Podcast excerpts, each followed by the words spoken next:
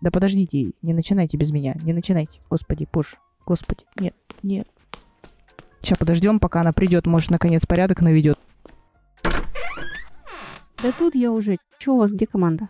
На ретро только мы пришли, остальные отказались. Да, блядь, что за хуйня? В прошлый раз же договорились, опять 25. Ну что за хуйня? Чего сразу хуйня? Вон наш дизайнер сегодня хотел свою фигму расчехлить, показать дизайн-систему. Может, мы того-этого расходимся? Без ретро, блядь, мы никуда не расходимся. Это обязательные события. Сейчас будем корабль рисовать, стикеры клеить, песни петь, все, что вы любите, блядь. А, ничего, что мы еще и цели по спринту проебали, походу. Блядь, каждый раз одно и то же. Цели по пизде, ретро нахуй, блядь. Никто не приходит. Короче, вообще, ухожу от вас. Мижок у вас вообще. Эй, эй, ну что ты, ладно тебе, стой. Ой, бля, кажется, мы срач этот записали. Блядь. Коллеги, добрый день. Это дизайн-замес. А, все собрались или еще кто-то подключится?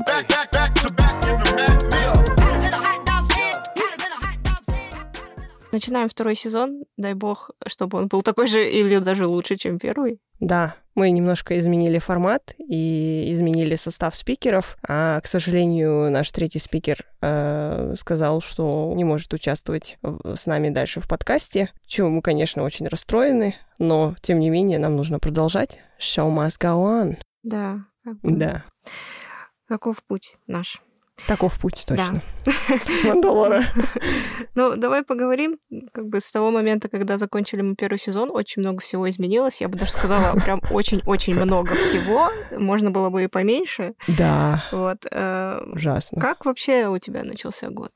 Как у меня начался год в январе, ты спрашиваешь? Да. Так же, как у всех, под выстрелы на Новой площади. А, Ну, мы, конечно, очень э, проснулись в неожиданном мире каком-то новом, и я до сих пор не могу понять, в каком новом мире мы живем, что он значит, а особенно для нас, как для специалистов. В январе я просто планировала менять работу, и все. Успела? Я успела, да, потому что я начала общаться еще в декабре и успела поменять, и потом уже там договаривалась уже в феврале на выход. э, И вот слава богу. И вообще, вот я, получается, договаривалась еще в декабре, потом случились январские события, потом я в феврале уже офер получила, и в марте должна была выйти в конце. И вот между всеми этими событиями вот это, получается, и произошел вот этот мой выход на работу. Я все схапала по дороге, вот так вот как это, комбо. Комбо, которого не хотелось бы, да. Да, а у тебя что, как январь? Э, Странно. При условии, что все это произошло, и э, было непонятно вообще. У меня было первое время очень сложно в том плане, что я не чувствовала себя дома. Ну, то есть, если Мгм. раньше ты чувствуешь себя дома, ты можешь спокойно передвигаться, а я чувствовала так, как будто бы я уже не нахожусь у себя дома, я не могу свободно двигаться. Я- мне очень долго я не могла расслабиться и успокоиться и, по- и поверить, что наконец-то все в порядке и безопасно. Мне казалось очень долго, что мы все-таки еще где-то есть вот этот ужас, и мы можем на него нечаянно нарваться. Блин, ну, мне кажется, он до сих пор осталось где-то. Но сейчас у меня нет уже такого, видимо, у меня как-то прошло. Я, я помню вот эти первые моменты, когда мы после января, январских событий выходили на улицу, и было страшно даже рядом с кучкой мужчин идти рядом, и думаешь, вот сейчас там что-нибудь да начнется. И было так, о-о, нет, я, на- на- я, пожалуй, домой пойду или на другую сторону улицы перейду. А как тебе салюты на 9 мая? А они были? У нас просто в соседнем дворе они вз- взрывали, и когда только начались, я не поняла, что это салют. У меня прям... Нет, я, кстати, не ПТСР какой-то у меня организован. Слушай, такая... А потом, блин, это салют, все, все. Слава богу, хоть руки не тряслись, и то спасибо. Да, но как бы да, ни- ничего не прошло бесследно. Ну и события, которые произошли в феврале, они тоже нас всех, конечно же, зацепили в плане работы и в плане вообще каких-то жизненных планов, потому что на работу были грандиозные планы, на обучение, на Мгм. поездки. Э, Я должна была в апреле, в марте ехать э, сначала в Киев на одну конференцию, а потом в Москву на другую. И как бы когда я еще договаривалась, я такая думаю, блин, такая напряженная ситуация, там непонятно, что будет, но как-то всегда же пытаешься в лучшее верить. Думаю, Да, ну, да, да ничего не будет, думаю, просто сейчас они там постоят, разойдутся, все будет нормально. Мгм. Но все равно было страшновато ехать, но я думаю, поеду, ничего страшного. И потом такой херак, вот это все и, и на той, и на этой стороне. Ты такой, ну все, я никуда не поеду, никаких тебе конференций, никаких обучений. А потом нам говорят, а все, а вы тоже под санкциями теперь, ребята, потому что вы вот такие Ага. вот. И ты такой понимаешь... Плохие редиски. Да. Что дальше надо что-то делать. Но с другой стороны, это, понимаешь, такой пинок под зад, чтобы что-то менять. Мгм. Но и как бы здесь такое тоже палка о двух концах. С одной стороны, ты мо- можешь что-то поменять и пойти найти что-то лучше и как бы саморазвиться. Но здесь-то было очень много планов, которые мне бы хотелось реализовать и которые бы я могла сделать. Но теперь не могу. Кстати, вот эти планы я, если честно, особо далеко не планировала. Я уже после января поняла, что планировать бесполезно. А я еще такая наивная, долгосрочно. Э, Ага, да, да, в долгострой. Вообще, э, я сейчас не иду, и меня иногда вот сейчас на собеседованиях спрашивают, а вот когда к вам приходят новые дизайнеры, а, вот вы как им онбординг осуществляете? Вот вы им там план на три месяца, там, на испытательный при- придумываете какой-то ведь? Я говорю, ребята, я не могу планировать даже на неделю вперед с учетом того, что происходит у нас. И вот эти вот э, ребята из-за бугра, они такие, в смысле? Я говорю, вы, вы, наверное, живете в своем мире, а я как бы в своем, ребят. Так не работает. И, в общем, э, они в шоке каком-то таком пребывают немного и от нас. Потому что мы э, вообще сейчас, я так понимаю, все, любое стратегическое планирование, ну, просто перестало быть, перестало существовать просто. Давайте я чуть-чуть кринжа навалю. Вот Давай. представляешь, ты была там же, где я работала раньше, и раньше у нас была система с отпуском такая, что ты просто от балды заполнял какие-то даты и шел Ага. ровно в то время, когда тебе было удобно. Да. Но в этом году, как, это, это было до ковида еще, когда можно было что-то вообще в принципе планировать. Ну, то есть все было стабильно. Мгм. В этом году, когда ковид наложился на военные события, которые были у нас, потом на войну в Украине и все такое, наши HR решили, что мы теперь должны указывать точные даты своего отпуска на весь год. И когда просто они принесли нам этот приказ и начали вот так говорить, что теперь мы будем делать так, у меня просто случился этот диссонанс в голове. Я ходила и со всеми HR пыталась, ну, типа, им донести. Я говорю, вы понимаете, что это невозможно? Это невозможно запланировать на год. Я не знаю, что будет завтра. Вы мне Да. говорите, чтобы я себе отпуск на год распланировала и пошла в ту же дату. Вы чё, crazy? По закону мы обязаны так. Я говорю, Не, они crazy. Короче, в итоге это был прям битва такая, знаешь, Scrum-мастеров и HR-менеджеров. Причем, ты знаешь, я убедилась, что они не все, конечно, простите, но вот с теми, с которыми я столкнулась, это прям очень сложно с ними коммуницировать. Казалось бы, HR-менеджеры. Ну да. Но донести до них что-то свое, это было очень тяжело. В итоге э, мы кое-как донесли. Но это была жесть, да, потому что планировать что-то долгосрочно сейчас, ну, это вообще не не, не, нереально. И единственное, что я тогда планировала в январе, это отпуск, короче, вот между работами. Я думала, о, как раз я там выбью себе месяцок там отдохнуть как раз-таки, чтобы успеть отдохнуть нормально. Не так, как я обычно дома отлеживаюсь, просто потому что только до того момента, чтобы глаз перестал дергаться. Вот, я решила в отпуск съездить. А, и это было что-то с чем-то. У меня еще там начались вот такие перетурбации, все время вот так, вот так, вот так. И я думала, что отпуска вообще не будет никогда у меня уже в жизни просто. Я сидела в депресснике, вот как вот эта лиса вот такая вот грустная. пожухлая. Пожухлая лиса. Как она называется? В общем, и, и все. И больше никакое обучение, ничего я не планировала. А, Интересно, что я, наверное, просто обожглась на этих курсах российских особенно. Э, Часто бывает так, что ты, допустим, в долгосрочное хочешь э, какой-то курс купить, и в перспективе там как-то им заниматься и все такое, а потом оказывается, что и материал тебе не интересен, и вот это не то, и это не так, и спикеров нормальных нет, и задания не проверяют. И я, короче, перестала планировать вот такие вот курсы, обучалки и так далее. Я вот просто, если, допустим, вижу какую-то конференцию в моменте, и я понимаю, что эта конференция в моменте мне интересна, я поеду туда. Просто соберусь и полечу вот внезапно. Благо у меня как бы это жизненные обстоятельства позволяют вот так вот быстро реагировать, так сказать. А вот прямо, чтобы сесть и запланировать там на пятилетку, как там я что буду делать, учиться и так далее, не, нафиг. Я уже поняла, что не рабочая схема, потому что уже опыт был. Вот. Ну, у меня, у меня, знаешь, мне вот не везет с конференциями. Вот первая конференция, на которую я хотела поехать, а, она должна была быть в Минске, и это было весна 20-го, Ага. да, и как раз за Ема. месяц до поездки закрыли просто все. И сейчас, который я тоже... Может быть, просто мне тоже не планировать в долгосрочно. Может, это какой-то знак тоже. Просто быстро нашел, собрался и поехал, чтобы не успел не произойти ни пандемия, ни война. Какой там еще Да вот ты всадник знаешь- апокалипсиса.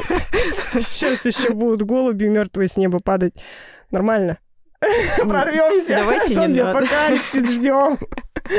Не, на самом деле я тоже думала раньше, что надо уметь планировать, там, а, там использовала планировщики заданий, и там вот эти трекеры всякие, прочее, прочее, на жизнь пыталась переложить, даже скрам как-то, я помню, пыталась там по спринтам жить. И, короче, в какой-то момент времени я поняла, что это все такая херня, и я просто не могу этого делать больше. Э, Потому что ты, получается, если не выполнил там э, какой-то скоп задач за две недели, ты чувствуешь себя каким-то несчастным, а ты мог заболеть, там, что-то с тобой еще случится, там, а тебе, может быть, цели поменялись, вот как, например, в январе, да, у всех наверняка сменился фокус там на себя больше, да, на свои ощущения, там, на семью, и ты такой сидел все это время, планировал работу, и тут внезапно тебе, значит, по башке прилетает что-то, и ты просто другую сторону начинаешь мыслить, и ты не можешь этот процесс остановить, и зачем пытаться, в общем. И, короче, и вот, да, у меня тоже реально вот спрашивают сейчас на собеседованиях, а вы используете task-трекеры в личной жизни? Да не использую я никакие task-трекеры, ребята, ну, типа, вот отстаньте от меня, мне 30. Я ничего не хочу использовать, я хочу просто жить, Ну ладно, тебе пожалуйста. 30 всего месяц где-то. Я не чувствую себя на прибедняйся. 60 уже. Уже давно. Ну, в общем, я не использую и говорю, вы какие-то странные вопросы задаете и сваливаю с, с интервью просто. Ну, в общем, понятно, что сейчас, в принципе, невозможно что-то в долгосрочном планировать. Людям с Мгм. повышенной тревожностью и синдромом отличника мы вообще не рекомендуем заниматься Чем-нибудь. вот этой штукой, да, не надо, ребята, еще хуже только себе сделайте. А еще что-то изменилось у тебя в подходе в работе сейчас? Ну, то есть, исходя из событий, которые произошли. Ты знаешь, я стала как-то пофигистичнее, что ли, относиться ко всему. Просто раньше, ну, я не знаю, возможно, это я просто трудоголик. И у меня вот этот вот процесс ломки трудоголизма произошел еще года два назад. Я вышла из одной конторы с дергающимися глазами и совершенно абсолютно разбитая и раздавленная вообще. И поняла, что работа не значит еще все на свете. Начала заниматься как-то собой, ну, там, своим психологическим здоровьем. И интересно, что как бы что поменялось. Ну, я просто понимаю, что какими бы усилиями мы не пытались что-то изменить, есть какие-то события, которые выше тебя и мощнее тебя, и проще просто сесть и ничего не делать в какой-то момент. Реально, это самое полезное, что ты можешь делать для всех. Не только для себя, но и для компании, в которой ты работаешь.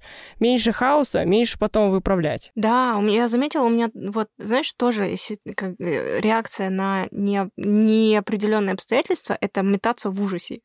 Поначалу у меня было, что делать, боже, за что хвататься, туда, сюда, потом. А сейчас я вот тоже, либо у меня просто силы закончились, ну, элементарно, что-то еще. Вот-вот.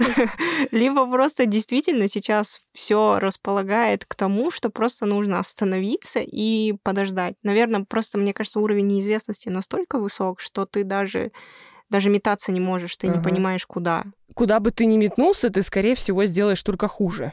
И, ну, или сделаешь еще более непонятнее ситуацию, чем она была до этого. Да, помнишь, ты мне говорила, как это называется? Матрица со- Возможно. возможностей, Окно да. возможностей. Окно возможностей. А матрица как называлась? Да не помню я. Ну, короче, какая-то матрица. Есть какая-то матрица. А что, если я скажу тебе, Что есть матрица? что есть матрица? Какую таблетку ты выберешь? Какая там была, которая ничего не знать? Красная или синяя? Бля.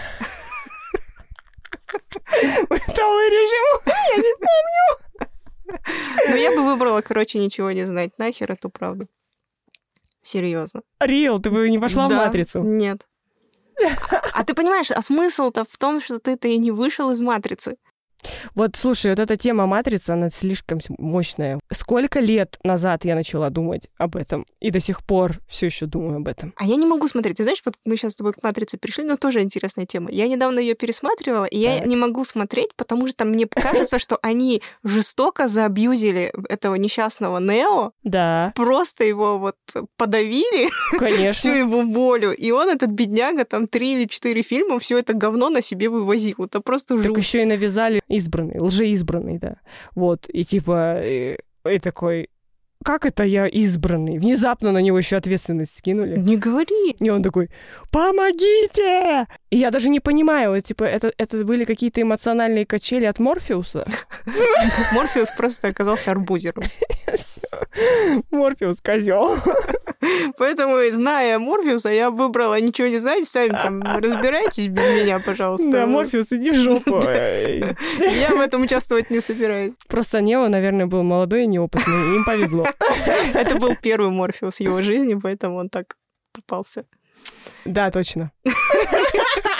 Он не прорефлексировал свое. С следующими Морфеусами он будет уже осмотрительный. Блин. На самом деле нет.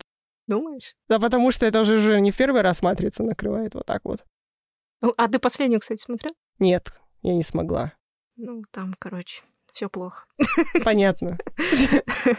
Ладно, там про работу. В общем, мы отвлеклись. Матрица — отличная вещь, ребят, смотрите. Э, Что касается моей личной работы, то изменилось в том плане, что мы все ей замедлились, плюс э, фокус сместился у нас. Ну, то есть мы, как скрам-мастера, должны же были постоянно фокусировать команду на продукте. Ребята, продукт, давайте, пользователи, чтобы было удобно, бла-бла-бла, та-та-да. А когда все происходит, и ты стоишь как бы и разрабатывать это можешь, но как бы это никуда не идет, потому что у тебя все заблокировано, то есть все остановлено, да. Мгм. И здесь как раз-таки сместился фокус на людей, потому что все-таки люди это наш главный ресурс. И Мгм. невозможно постоянно говорить продукт, продукт, продукт. Поэтому у меня, как у скрама, изменился фокус. Теперь мы, я больше работаю с людьми. Сейчас, когда мы потихоньку возвращаемся к жизни, мы немножко возвращаем фокус на продукт, но и то как бы я не давлю, там, то есть все, сегодня у Мгм. нас будет планирование, мы будем сидеть, на на то есть по запросу. То есть сейчас пока все равно мы подвешены, мы не понимаем, что нам делать. Ну, то есть у нас нет какого-то четкого плана. Примерно есть там наброски.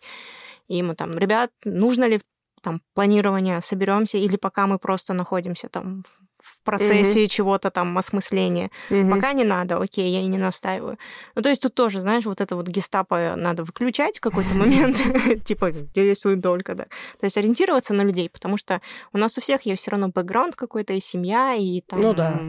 А там может быть еще хуже, мы же не знаем, там как бы у кого как. И там, может быть, и здесь, если мы будем давить, тут тоже как бы должна быть хоть какая-то от- отдушина, может быть, переключение. Ой, кстати, вот ты сейчас говоришь про отдушину переключение людей. И вот что изменилось точно, так это что раньше я, когда ревьюила макеты, я могла выдавать фидбэк в очень ну, прямолинейной, грубой форме, так скажем, да, ну, я такая, могу пожестить. А теперь я, короче, понимаю, что любое мое слово а, может быть от- ну, ан- интерпретировано так, что я просто окажусь виноватой абьюзершей, который, э, которая триггерит ПТСР или еще что-нибудь, и люди стали нежнее, и ты, короче, так глубоко вдыхаешь, считаешь до 10, начинаешь под, подход искать, сделать так, э, чтобы он не обиделся, и еще как-то, как-то, потому что вот у меня был недавно кейс, когда я просто внезапно довела дизайнерку до слез, просто сказав, что она профокапилась. Ну, то есть я понимаю, что, возможно, она в реальной жизни так бы и не реагировала, но просто из-за всех вот этих вот пресс-моментов, ну, я бы так как сказала, ну, то есть прессинг есть везде все время, и, может, там еще какие-то личные проблемы. И я, короче, раз, и поняла, что я просто человека уничтожила. Ты знаешь, я не знаю, здесь тоже вот палка о двух концах. С одной стороны, я вот очень мягкий человек. И иногда, вот когда я вот вижу, например, как ты можешь общаться или как давать какую-то обратную связь, и мне вот прям иногда хочется быть такой же. Понимаешь? Мне прям хочется быть неудобной. Ну да. А когда ты начинаешь подстраиваться под кого-то, мне кажется, это тоже такой скользкий путь. как бы, где ты свои какие-то эмоции, свои какие-то там вещи задвигаешь для того, чтобы другому человеку было комфортно. А тебе как с этим? Хороший поинт, но вот когда, допустим, ты такой фидбэк даешь, ты в любом случае же придерживаешься, придерживаешься той мысли, чтобы донести ту информацию, которую ты хочешь донести, просто в иной форме. Ну, да, вот. тогда тут больше, наверное... Про тип про, коммуникации. Про, про форму, да. Да, то есть я вот про это и говорю, что, допустим, я бы, может, сказала, ты, блин, не профокапилась ты, а, например, ну, слушай, ну, это было не очень, э, ты же понимаешь, что это повлекло за собой вот то-то, то-то, ну, это так нельзя. А если тебя за это сейчас там набутылили, извини ну, и что? Ну, это же не должно влиять на тебя, как на лидера, да, команды, который сейчас придет, его там отпиздили, он там, короче, пошел и свою команду отпиздил. Да, да. Ну вот, и раньше, в общем-то, можно было выдавать фидбэки достаточно свободно. То есть люди просто адаптировались к тебе, привыкали к тебе и как-то с этим жили. Ну, как кто-то прямо потом не мог даже выдерживать вот это вот витиеватые вот из, излияния и словесные поносы, почему это плохо или хорошо и так далее. Вот, но теперь точно, короче, только через похвалу только через э, эмпатию вот это сидишь, пытаешься как-то адаптировать под новые реалии. И, ну, это, с одной стороны, развивает тебя как лидера в любом случае. Ну и люди как-то поспокойнее, что ли, становятся, зная, что на работе их не, от, не отымеют, хотя бы там. Ну, вот. да. Но тут, знаешь, главное не идти против своего естества, потому что если Просто бывают просто такие люди, которые так дают. Это не хорошо и не плохо. Mm-hmm. Ну, то есть просто ты такой человек, а другие люди должны знать, ну, типа, готовы они к этому или не готовы. И если mm-hmm. ты себя будешь как-то специально сдерживать или обучать, то ты понимаешь, это как пружина может сгибаться, сгибаться, сгибаться, и в один момент там кто-то на два пикселя не так подвинул, ты такая, ебать! Ненавижу вас всех! О, Верните пиксели! Да, да. Не, ну, я, я не думаю, что до такого дойдет. Это на самом деле... Во-первых, я заметила вот что. Что ты сам становишься менее агрессивным, токсичным, злобным, становится легче относиться к э, всяким, всякого рода факапам и вообще к работе. Потому что, ну, окей, но сегодня что-то что пошло не так. Вот сегодня мы исправим, ничего же от этого мир не рухнет, правда? Вот. Слушай, а меня сейчас осенило. Может быть, это замедление на тебя так повлияло? Раньше тебе надо было... А, я, я до сих пор могу, я до сих пор могу это делать. И я так и делала. Ну, то есть фидбэки отдавала в привычном мне формате но просто вот как бы понимаешь, что это сейчас больше не подходит под реальность. То есть я же не могу терять контакт с реальностью и становиться шизанутым э, лидером, который не может Почему понять... Почему нет? Да. Кто-то может, да.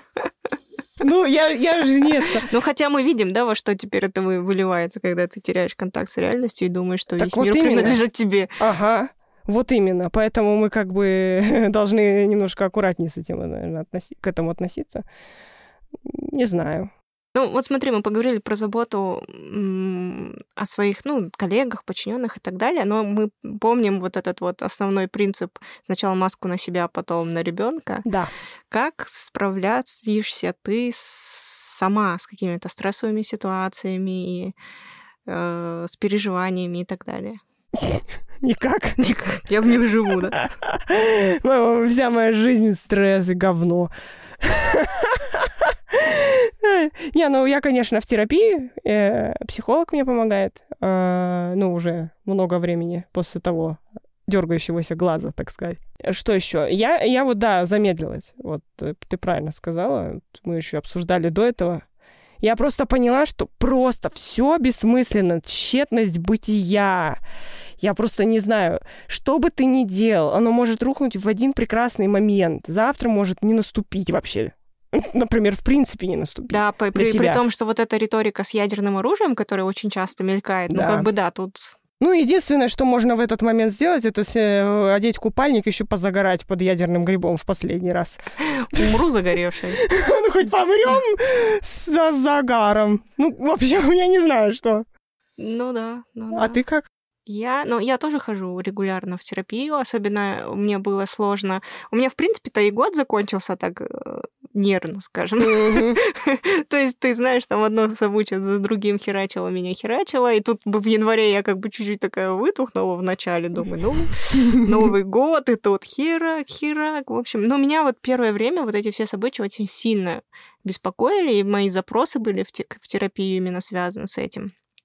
И как раз-таки вот это вот про матрицу, о которой мы говорили, окно возможностей, там может быть их тысяча, но ты можешь самые жирные найти. Ну, там, типа, что будет, если будет совсем плохо, как я буду mm-hmm. действовать, как я буду действовать, если будет вот как сейчас плюс-минус, и как я буду действовать, если будет все хорошо, да. Да. Ты, допустим, намечаешь себе каких-то три пути, примерно понимаешь, что будет происходить, и как бы двигаешься. Для меня это было важно, потому что я сама по себе тревожный человек, а для тревожных важно контролировать все, что начинай. происходит. А когда ты находишься в таком мире, в котором невозможно ничего контролировать, твоя тревожность просто вырастает да. до небес. Поэтому угу.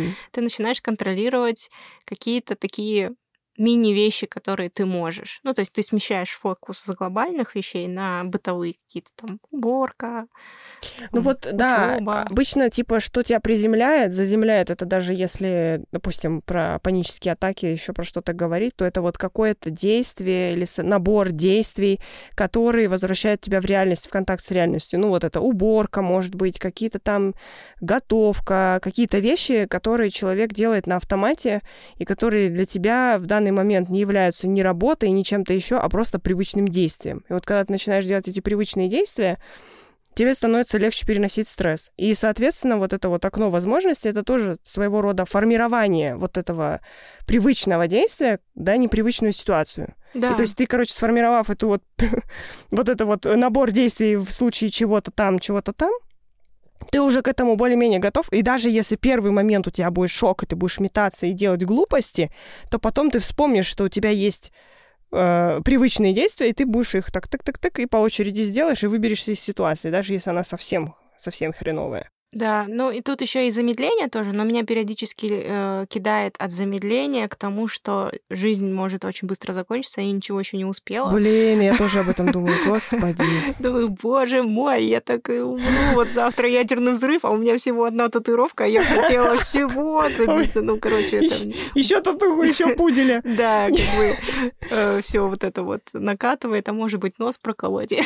Да, да, да, кстати. Ну, в общем, э, поэтому единственное, останавливаться, единственное, что можно делать. Ты знаешь, я вот даже стала понимать, что ну, важно осознавать и как-то принять тот факт, что успеть все ты не можешь. Ну не можешь ты. Это сложно, когда... Это капец Особенно, нереально. когда тебе всю жизнь говорят, а вот посмотри ты, посмотри вот. Сын маминой подруги. Да-да-да. И ты такой вечное дерьмо, и тут, блин, я все таки дерьмо, они-то там уже все успели, а я нет.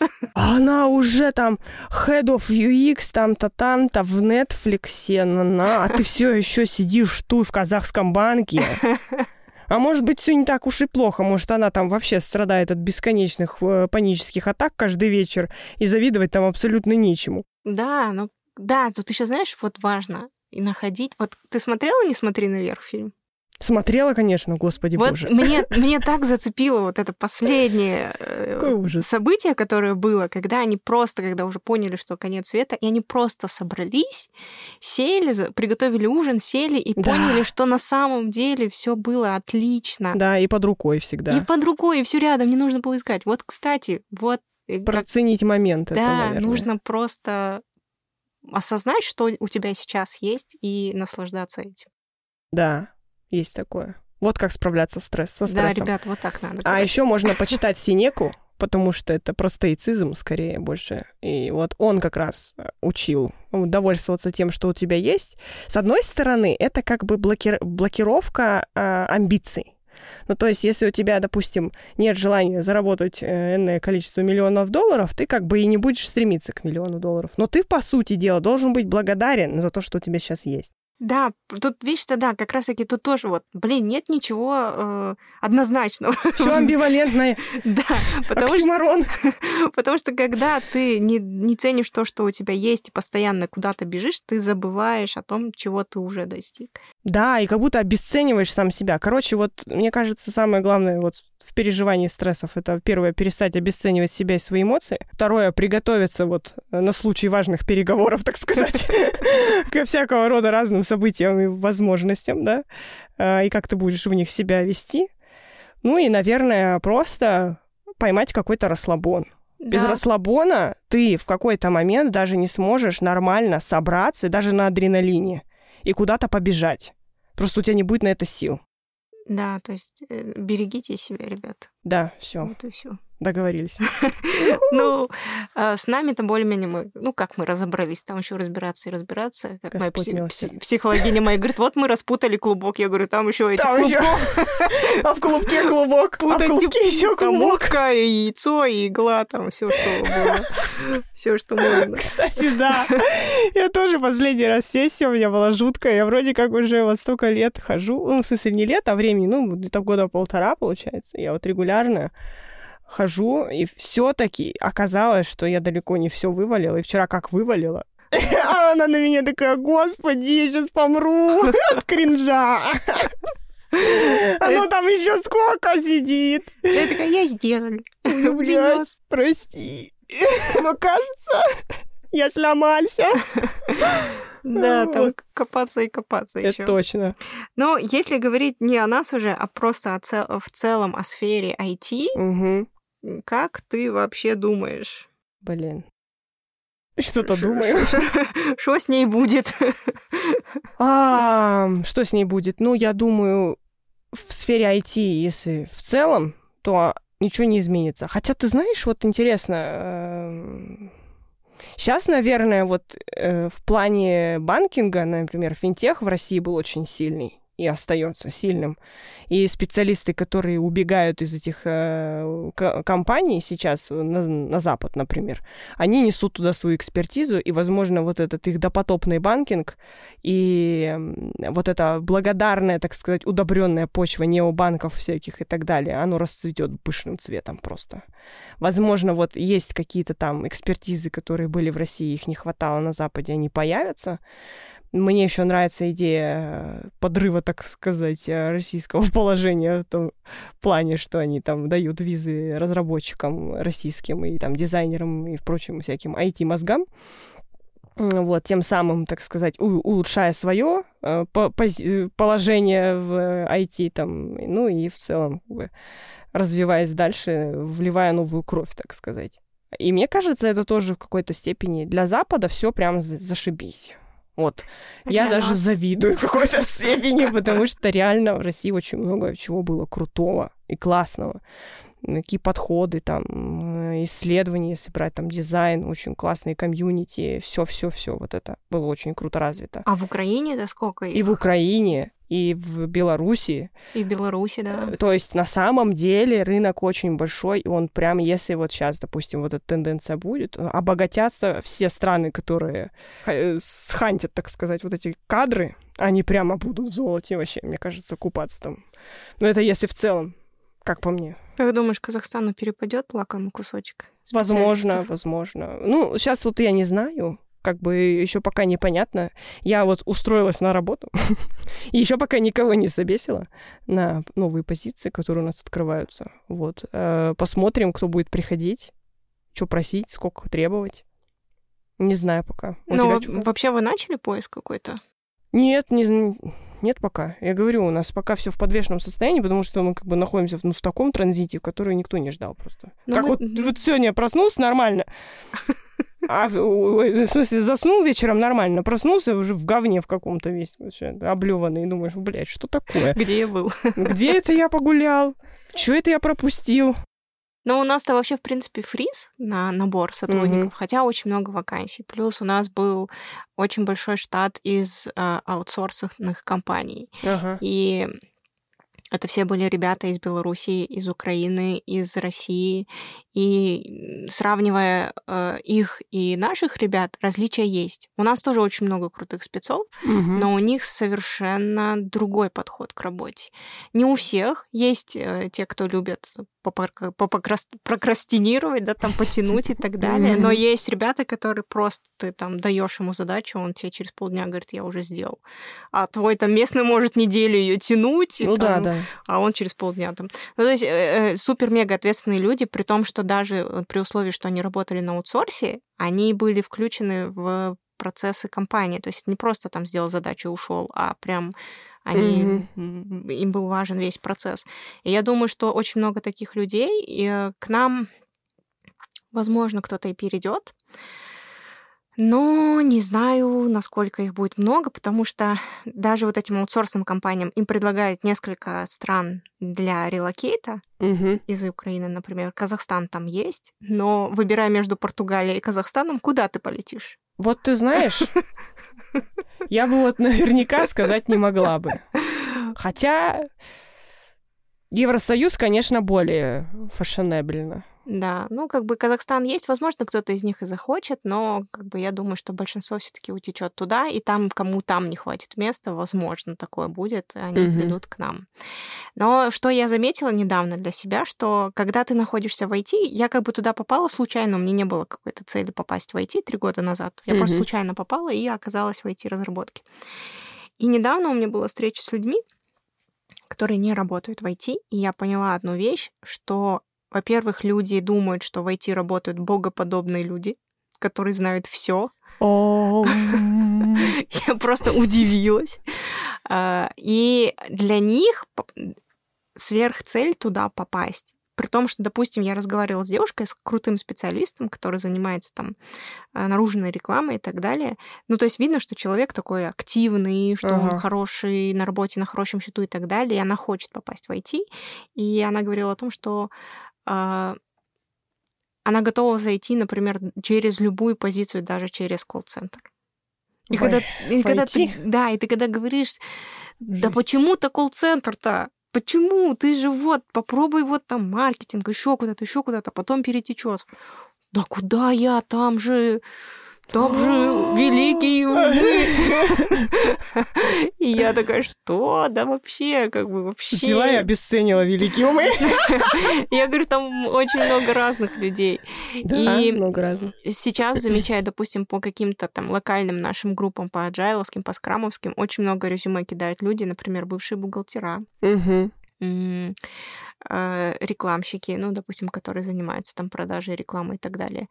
То есть очень много людей, которые не из этой сферы пытаются сюда попасть. Мне кажется, этот поток, ну, по моим ощущениям, он даже сейчас больше, чем после ковида.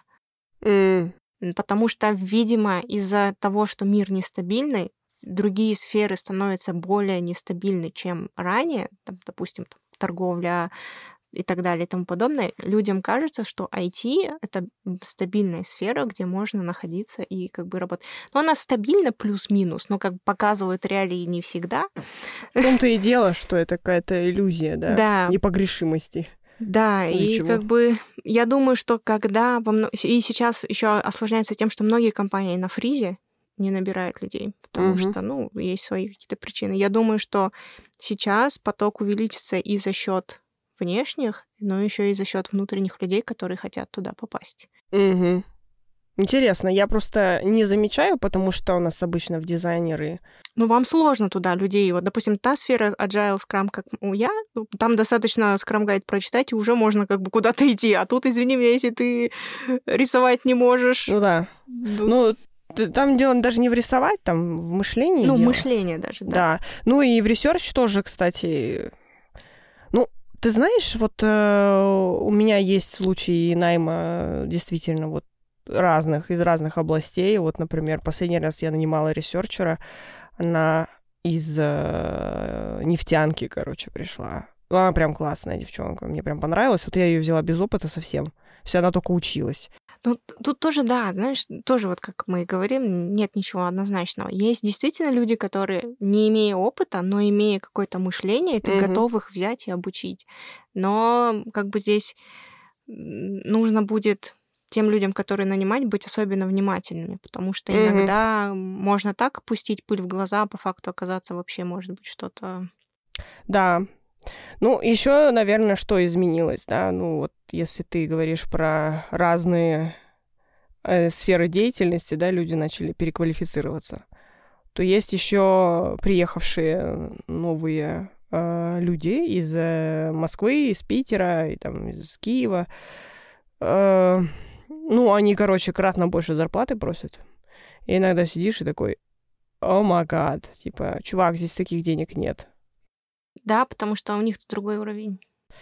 И если уж так подумать, то, наверное, нам это даже на руку, если они останутся здесь, перенося свою экспертизу и требуют такие деньги.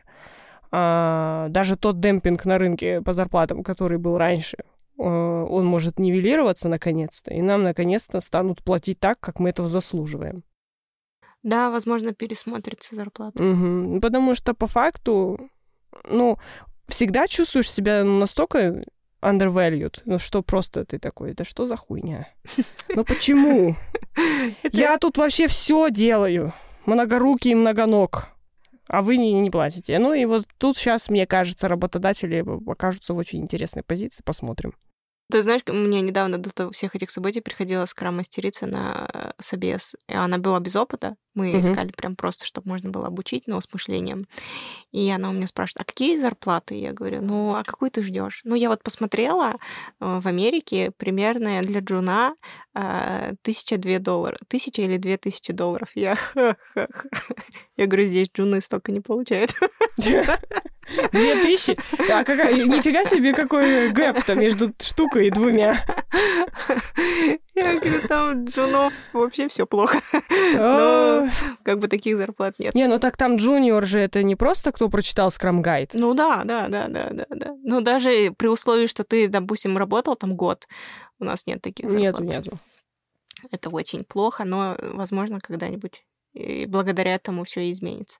Возможно. Но, ты знаешь, еще интересно, э, разница менталитетов как-то отразится на нас или нет. Ну, в принципе, по сути, мы же работали с ними ранее, но, может быть, это не, не, не как-то не отражалось, потому что плотность э, э, экспатов была меньше. Сейчас, если при увеличении плотности, может ли это как-то отразиться на продуктах? Ну да, скорее всего. Мне кажется, ну, что точно будет, да, это приложений, наверное, станут, э, станут поинтереснее, э, ну, то есть э, появятся потребности, которые еще не закрыты. То есть какие-то дефолтные были вот в привычном укладе жизни этих людей, которые жили в, ком- в хорошем комфорте. Теперь они переехали сюда, этого комфорта нет, они будут пытаться эти дыры залатать, скорее всего.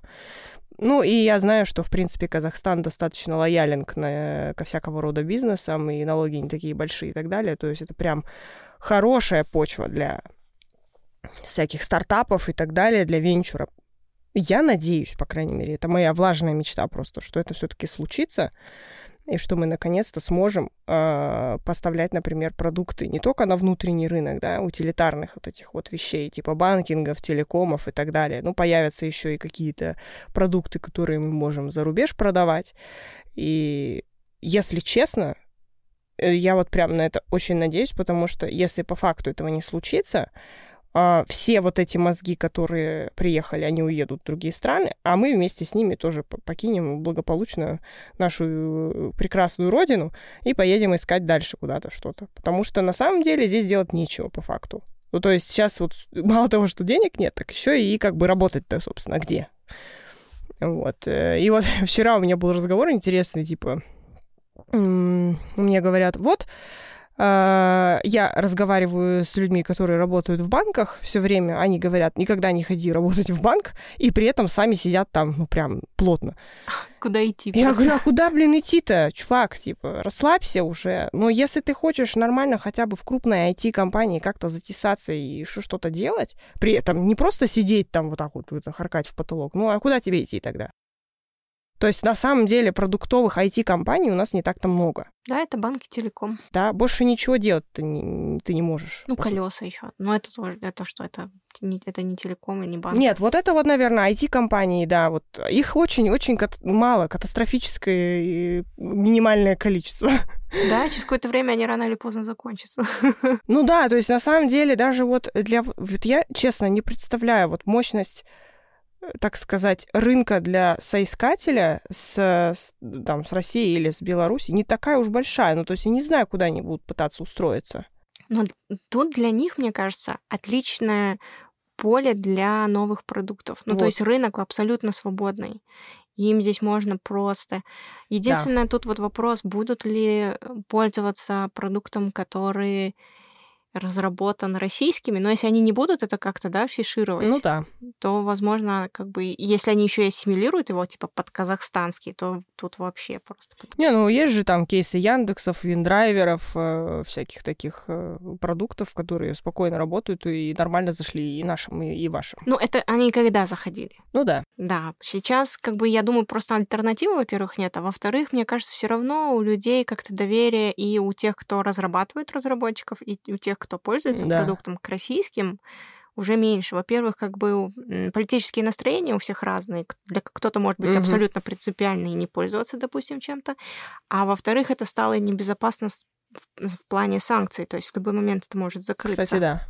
Тоже есть такой Да, момент. поэтому если это будет все под Казахстан и типа местное, то я думаю, даже если будет что-то аналог Яндекса по удобству такой же, и Мгм. просто Яндекс может. Ну, мне еще кажется, что есть потенциал для аутсорса, э, потому что сейчас, например, с российскими компаниями аутсорсными работать не очень, наверное, будут хотеть. И вот они, возможно, передислоцируют свои офисы сюда, тем самым вот еще вот этот рынок разовьют. То есть у нас сейчас есть ЕПАМ, и вот прямо из международных таких галер, так сказать. Андерсон тоже. Они здесь есть, да? Здесь нету. Ну, Вот я говорю, что вот есть ка- казахский офис ЕПАМа, я знаю. Все остальное не знаю даже. Не натыкалась даже нигде. Может, я ошибаюсь, как бы не буду. Ну, я тоже не встречала. И про ИПАМ знаю, да. вот, и получается, что как бы и этот рынок пуст. У нас вообще просто, просто, не знаю, поле непаханное. Вообще вот мы сейчас с тобой говорим, и такая картина классная складывается для Казахстана. Просто Да. если это все пойдет в нужное русло Мгм. и при нужном под- при нужной поддержке там правительства и так далее, и вообще с хорошими людьми, я думаю, это просто Лос-Анджелес к номер два здесь будет. Силиконовая долина. Ага. Прикольно, на самом деле. Ну, у нас еще действительно есть внутренние проблемы, вот, которые наше правительство сейчас решает э, достаточно активно, я бы сказала, да. Ну, и я думаю, что, может быть, и коррупции станет поменьше, тем самым дав э, возможность развиваться хоть как-нибудь. Поэтому я вообще думаю, вангую там года за два, если все хорошо пойдет, мы можем прям очень хорошо развиться. И- Ой, дай бог. Прямо, ну, очень надеюсь, потому что действительно стало очень уныло и скучно. Вот ты знаешь, как будто специально для нас тут э, на- на- наплодили столько событий, которые внезапно нас начали развивать. То есть у нас просто нет другого выхода, кроме как встать и пытаться развиться. Если мы этого не сделаем, мы просто будем опять сидеть и, не знаю. Тут развиться в двух случаях. Развиться внутри, развить рынок, либо развиться самому и уйти с этого рынка, потому что рынок стагнирует, и здесь нечего делать. Да. Тут, да. Ну, блин, было бы круто, конечно, если бы мы прям поднялись, наконец, с колен. Да вот, да будет так. Да, Я верю в наш Казахстан, так пусть сказать. так и будет. Поэтому в- бояться конкуренции, наверное, нам все таки не стоит. Наоборот, пусть Не. они приходят, помогают нам, развивают экспертизу, закрывают дыры на рынке, которые есть, каких-то возможностей, и мы будем становиться лучше. Да, но единственное, здесь как бы тоже надо понимать, что у нас есть своя специфика, есть свои эксперты на рынке, и вот как бы не хотелось бы, чтобы люди, которые новые, вновь прибывшие, там, со своим опытом, не стали, э, там, так сказать, обесценивать э, профессионализм своих коллег по цеху э, из Казахстана, казахских. И я вот здесь вот за это немножко переживаю, потому что есть тенденция нас недооценивать, что мы тут в юртах живем или что там у нас. Ну, то есть неприятно же, да, когда тебе говорят, а, а, ты из, из России, а у вас там, наверное, водка с балалайкой и медведи по улицам ходят. Ну, то есть вот не хотелось бы, чтобы к нам то же самое вот отношение было, да, там, а, вы в юртах живете, баранов пасете, о, круто, заебись. И пьете еще кумыс, наверное. В коне едете. А, коня, да. В общем, в общем, это... Не хотелось бы это получить. А, И я очень надеюсь на осознанность и интеллигенцию людей, которые к нам приезжают. А, Но и при этом, наверное, нам самим а, стоит немножко отстаивать свои позиции в этом плане и быть немножко, так сказать, осторожнее, не просто раскрыв рот слушать, как будто нам принесли что-то неведомое. На самом деле ничего неведомого такого нам принести не могут. Потому что этого, ну, просто нет такого. И нужно просто спокойнее относиться к этим трансформационным процессам. И мне кажется, что если хватит ума с обеих сторон, мы только сильнее и мощнее станем. Да, знаешь, вот ты правильно говоришь вещи, потому что у нас есть такая, так, такое понятие, что если человек приехал к нам откуда-то, да, там, с России, с Украины или с Беларуси, то он сто процентов знает лучше. Мгм. Он лучше, чем наши специалисты. Судя по той сфере, в которой я нахожусь, на руководящих э, должностях в основном все экспаты. То есть местных очень мало. Да. Очень много Мгм. людей, которые приезжают. Возможно, у них есть какие-то знания, которые нам будут полезны, но нам нужно все-таки держаться вровень. Есть не принижать себя. Да. То есть относиться к ним не как к людям, которые Мгм. несут нам какой-то... Мгм. Это просто партнеры, с которыми мы можем очень круто взаимодействовать. Есть такое дело. В общем, будем надеяться, что выкрутимся. Да, ну и как бы я думаю, все равно какой-то процент таких людей, про которых ты говорил, он будет. Да. Просто нужно не забывать, кто мы есть. Ну вообще. просто даже вот, например, это ощущается, вот э, в такси садишься иногда, особенно вот первое время, когда вот все начали бешено убегать, Мгм. и вот э, я сажусь в такси, они ко мне с настороженно, так настороженно на меня смотрят, и я говорю, что такое? Они такие, ну, типа, а вы местная или вы приезжие? Я говорю, ну, местная, я местная. Ну, они, короче, там начинают про тенге вот это все. Ну-ка скажи, это как у них по- поляница, а у нас, ну-ка скажи тенге. Ага, да-да, тенге. Это типа бордюр или поребрик. Вот. А, И они такие, вот, я вот вчера довозил там парочку, парень с девушкой, молодые. Они такие, о, нифига, у вас тут, оказывается, город? И я говорю, а как вот вы, я прошу прощения, а как вы вообще терпите их? Ну, как вы их не высаживаете? Он говорит, да, мне рейтинг понизит, и что я потом буду в экономии ездить? Ну, допустим, комфорт плюс. Вот ему невыгодно. И получается, что вот это э, терпильство, оно все-таки есть. И я как бы это не межнациональную рознь тут разжигаю, просто что есть люди, которые не уважают и не понимают, куда они переезжают, и по какой-то причине думают, что э, мы какие-то отсталые или еще что-нибудь. Но это совсем не так. У нас действительно э, высокоразвитые города, и у нас все хорошо. и на самом деле очень спокойные люди живут. И И- гостеприимные, что важно. Да, да, да. Ну вот я бы, наверное, если сравнивала там Киев, Москву и Алмату, наверное, вот мы с Киевом где-то поближе по менталитету. А, вот, и поменьше, наверное, просто. Или еще что-то. Я не знаю. Ну, в общем, я думаю, что все-таки уважение надо и лицо сохранять, как ни крути. И надеяться на то, что с той стороны тоже тебя будут уважать. Ну да, или даже вот недавний вот этот случай с этим, с рестораном, который-то открылся, и там предложили кошку. Ну, типа, А, люди да. заказали, им говорят, а это кот оказался. И когда начали возмущаться, он говорит, ну вы же едите лошадей. Это вообще Кошмар. уму непостижимо, как Да, это да, можно сделать. Это вообще, это как? Мгм. Ну, для нас, например, мне, мне вот кажется, да, вот мы с тобой, вот когда готовились, обсуждали вот это межнациональное, межкультурное общение. У нас вроде бы как страна, да, сколько там у нас наций, я не знаю, очень много.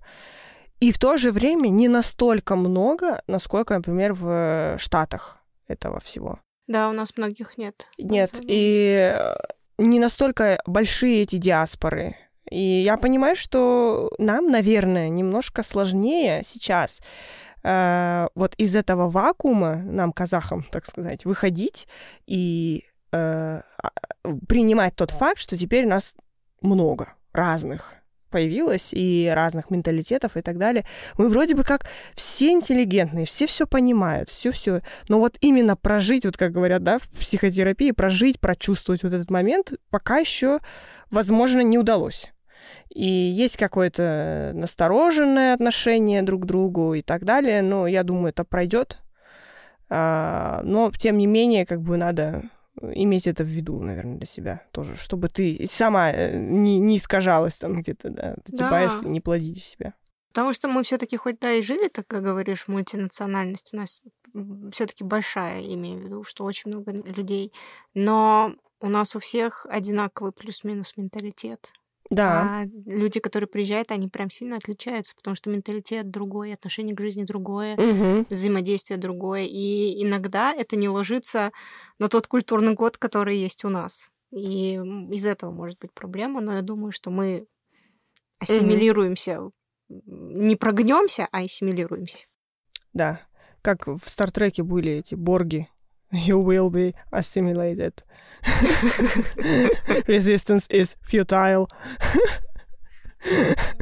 Но здесь вообще и про продукты тоже можно поговорить, и про Ну да. про пользователей. Как теперь проводить исследования? Что-то ли изменится ли что-то вообще, или в принципе плюс-минус останется все так же? В продуктах В продуктах и в исследовании продуктов. А, в исследованиях, э, не знаю. Ну, в смысле, и мне, честно говоря, вот то же самое. Это вот сейчас как будто вот я сейчас колоду Таро достану и буду гадать. Ну, потому что пока вообще пред- предсказать, куда что пойдет, вообще нереально невозможно. А, Но что точно заметно стало еще после январских событий, очень много вот в B2B и пэшников пострадало, и всяких э, средний бизнес, тоже малый бизнес.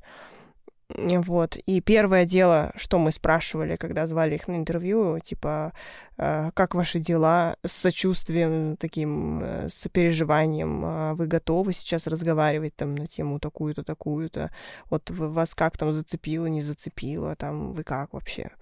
Вот. И в этом плане это вот, как я говорила, что про фидбэк команде стал, должен становиться мягче и мягче каждый раз, да? То же самое и здесь, наверное, что ты должен как-то понимать, что перед тобой люди новые, а, точнее как, у них опыт новый, которого они никогда не видели и не знают. И надо быть готовым к тому, что они не могут его описать. То есть они не знают, что говорить, а что нет, что можно, а что нельзя. Стали стесняться в плане выражения своих эмоций. Скрывают больше, потому что боятся показаться слабыми, несчастными, уничтоженными, какими-то еще. А, И вот здесь нужно, наверное, если говорить про исследователя, про роль исследователя, наверное, больше шарить в психологии. То есть э, понимать, какой типаж человека перед тобой сидит, какие потенциально возможные проблемы это у него могут быть, как он воспринимает реальность, приблизительно представлять себе и немножко вскапывать в ту сторону, где может быть безопасно, и чуть-чуть наступать на то, что опасно, потому что тебе, допустим, это нужно узнать. Но если понимаешь, что там есть резкое отторжение и так далее, то пытаться как-то загладиться. То есть э, очень сложно стало выводить на какие-то серьезные рассуждения, с одной стороны. С другой стороны, вроде бы как вот сейчас, допустим, э, проводили исследования по детям, вот э, я заметила, что э, родители спрашивали о том, как они записывают своих детей в кружки, и вроде бы как они, вроде как они очень охотно рассказывают, как их там деточки все классно делают, какие они у нас умные, красивые, умные и так далее. И при этом чувствуется какая-то неуверенность, что они правду, они вообще говорят, и сами-то верят в свои слова. И вот это вот повсеместно стало. Насколько самому себе можно доверять. Вот, вот это стало точно. Ну вот пока вот то, что я заметила. Я еще не знаю, к чему это приведет. Вообще Ну. очень интересно, да, что теперь нужно... То есть, когда ты сам понимаешь, что очень много травмирующего вокруг, возможно, ну, как бы, может быть, мы исключение, но я надеюсь, что нет, то и люди стараются не обжигать других. Ну, то есть, как бы Мгм. понимая, что есть внешняя сила, которая без того делает всем плохо, люди пытаются вокруг себя хотя бы сохранять какое-то спокойное состояние и передавать его дальше. Да, э, с одной стороны так, а с другой стороны это просто, может быть, страх какой-то быть неправильно услышанным. Он всегда есть. Э, то есть есть какая-то профессиональная исследовательская этика, мы как бы все ей, ей следуем, все понятно, но при этом как бы оно понятно, но вот когда ты понимаешь, что, что реально вот это, знаешь, вот из разряда. Я вот как-то все понимала, понимала, понимала, потом как поняла, вот, типа вот это вот как поняла, сейчас очень у многих происходит в индустрии, мне кажется, из разных вот профессий. Вот у тебя, наверное, в скраме тоже там, вот я как поняла, То есть мы вроде как говорим про человеческий ресурс, как про ресурсы, вот это вот, знаешь, обесценивающее как будто слово, и становится понятно, что без людей ничего не делается. На самом деле. Начинаешь более осознанно как-то это понимать, что ли? Вот это как поняла, оно открывается, наконец, да. третий глаз какой-то. Хотя мы и говорили же, да, там и про эмоциональное выгорание, и про да, Дарья, да, да. и тому подобное. Но оно как-то было, но ты знаешь, вот когда ну, ты рассуждаешь о чем-то, там, допустим, там, о том, что с тобой раньше не было, да, ты там говоришь, но все равно ты не можешь этот опыт прочувствовать mm-hmm. до конца, потому что у тебя его не было. Mm-hmm. И когда сейчас все произошло, ты понимаешь, насколько хрупко все вокруг, и в том числе человеческое какое-то отношение и к работе, и к тебе лично, и вообще в целом к миру. И это не хочется ломать. Да, да. Вот еще, кстати, раньше я тоже придерживалась вот этой идеи, что незаменимых нет, разъемы одинаковые, да, как Оксимирон завещал. И я думала, вот я всегда считала так, почему? Потому что всегда, когда уходила я, на мое место всегда находилась замена. Равноценная ли, неравноценная ли, это, в принципе, не имело ни малейшего значения. И ты как-то на это смотрел, ну, хорошо, тебя заменили, а, классно, я пошла. Могу спокойно идти дальше. И вот это ощущение, что вот этот выгорел, другого возьму, ну, всегда было. А, а сейчас, сейчас, когда, собственно, выгорели все, выбирать стало тупо больше не из кого. Насколько хватит выгоревших людей в долгосрочной перспективе, никто не может сказать. А, и вот, например, сейчас наблюдаю интересную, интереснейшую картину. Вот э, допустим, э, вот мы сейчас находимся вот в транзите, и я понимаю, что приходится общаться с коллегами из другой компании, и э, с коллегами по цеху, вот, которые, собственно, пришли на наши места когда-то давно.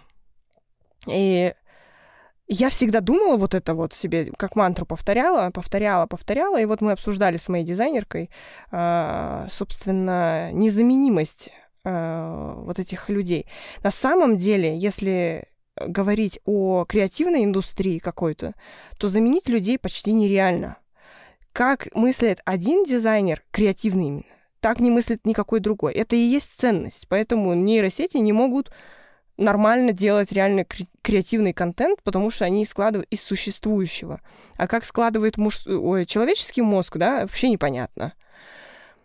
И это невозможно контролировать. Этот процесс неподконтрольный и неповторимый. Э, и это самое важное. И вот здесь получается, что когда ты говоришь о таких людях, да, ты понимаешь их незаменимость.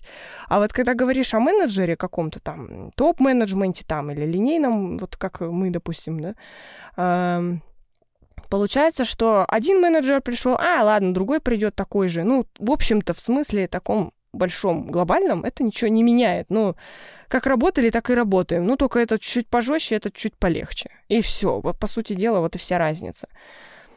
Но я теперь понимаю, насколько mindset вот этого лидера, который приходит, может испоганить просто все, что ты оставил. И в какую-то там, я не знаю, межнациональную рознь, какой-то детский сад или еще что-нибудь просто привнести, будучи самому э, травмированным и не понимающим, что ты, по сути, не уникален. То есть по какой-то причине люди вот приходят вот в менеджмент, да, они понимают, что они уникальны по какой-то не, непонятной оценке, собственной, видать. То есть я понимаю, что я не уникальная, я ничего нового не придумываю. Я приношу процесс в компанию, какую-то, да, я его адаптирую под компанию, и, в общем-то, по сути, они не меняются. Один процесс продолжает существовать из раза в раз, э, из компании в компанию, он просто качует и чуть-чуть приседает, так сказать, э, в реальность а, на, в реальность этой компании. И когда человек приходит новый и понимает, что вот он типа из разряда уникальный и незаменимый и так далее, это с одной стороны вот как бы хорошо, вот я и говорю, да, что типа да, есть уникальность, и она неповторима, и в то же время плохо, когда это начинается, возв... ну, начинается возведение в культ. И вот если бы, допустим, э, представить себе ситуацию вот сейчас, да, вот, э, что там бы сидел тот человек, который сидел до этого, этого бы настроения не было бы никогда. Просто даже близко намека бы не было. Ну, то есть, вот я лично вот как, вот понимаю, что я что-то оставила, а, и сказала, ну, нате, пользуйтесь, все отдала. Ну, то есть я ничего не, не забираю с собой. Все, что у меня там есть, оно остается на том месте, где мне не жалко, потому что. Ну, то есть для меня, считаю, я лично считаю, что вот уровень профессионализма, он как раз-таки из вот этого не жалко. Я ни разу не видела лидера индустрии, который бы просто сказал, нет, я с тобой не буду разговаривать, потому что ты какой-то там, какой-то не такой. А знаешь почему? Потому что ты из головы все это берешь. Ну, то есть ты можешь это отдать, но все, ты можешь сделать еще лучше. Ну да, каждый раз. А когда человек что-то готовое получает, и он не знает, как угу. это воспроизвести, он боится этим делиться. Да, наверное. И вот, короче говоря, это вот к вопросу об уникальности, да, вот этого опыта. И понимаешь, что вроде как все, все незаменимые, на самом деле, ой, в смысле, все заменимые, это не так. И вот это осознание сейчас, оно пришло, мне кажется, вот лично ко мне, оно относится ко всему ко всем процессам. Это и к людям, которые на месте сидят, просто дизайнят, или просто скрамы, или просто разработчики. Их нельзя поменять как перчатки. Люди не перчатки. И сейчас вот я не знаю, во что это выльется, да. Я понимаю, что как бы нельзя сюсюкаться всех со всеми там и так далее, но все-таки а, уважение должно появиться больше. Если его не будет, будет вот так. Все враги, один я классный. Ну, кстати, это, знаешь, это о той ситуации, я понимаю примерно, о чем ты говоришь. И у нас такие настроения среди, там, в моем чате, mm-hmm. именно узкопрофессиональном, не там, где я с ребятами, а, такие тоже были. И я искренне не понимаю этих настроений, почему да. так. Потому что на, мы, и наоборот говоришь, ребята, если все будет для нас нормально, то для нас там непаханное поле работы, непаханное поле возможностей. Угу. Так же и здесь, для твоей сферы именно дизайнерской, да. там это же просто огромный объем работы, который можно делать вместе. Угу. Но э, я думаю, это все идет от того, что нет четкой информации. Никто не говорит, что будет вот так. Да, вот этот уровень неопределенности и уровень тревожности ковидом повышенный да? превратил людей в каких-то, я не знаю, очень непонятных людей, которые как мечутся, вот прям мечутся и не знают, что, что им дальше делать. И вот это вот прослеживается и в исследованиях, и в дизайне, в дизайн-решениях, в командных настроениях, вообще во всем. И вот тут, думаю, задача как лидера тоже, вот о том, что мы вначале говорили, вот этих мечущихся людей хватать да, и да, говорить, так, посиди вот здесь. Ага, угомонись-ка. Чай попей, ничего не Собак делай. погладь. Да. Погуляй в парке, почитай книжку, а потом мы с тобой поговорим. И это тоже сложно, потому что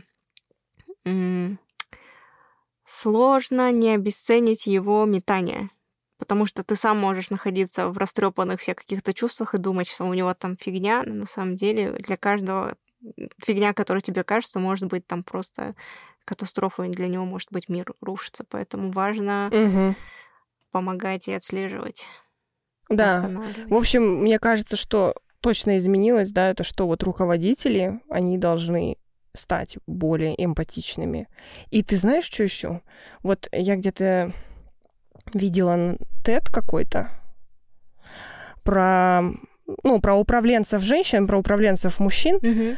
И там как раз говорилось о том, что вот мужчины, они обычно берут харизмой, напористостью, вот этими вот всеми вещами, и при этом они могут, им может не доставать эмпатии, угу. вот, потому что они перекрывают это вот этой амбициозностью, вот этой вот рвением, вот этой вот альфовскостью. Вот. А у женщин у них какой-то более другой подход, они более эмпатичны, они принимают решения более вдумчиво, соотно... э, с, а, со смотрительностью, с какой-то, да, смотрят на людей, на своих людей, на клиентов, на всех. И от этого, ну, как бы по-разному ведется управление. И вот мне кажется, что сейчас, возможно, да, вот вся вот эта ситуация может дать boost для женщин-руководителей или каких-то изменений в топ-менеджменте, да, то есть их могут учить наконец-то чувствовать людей, а, своих людей.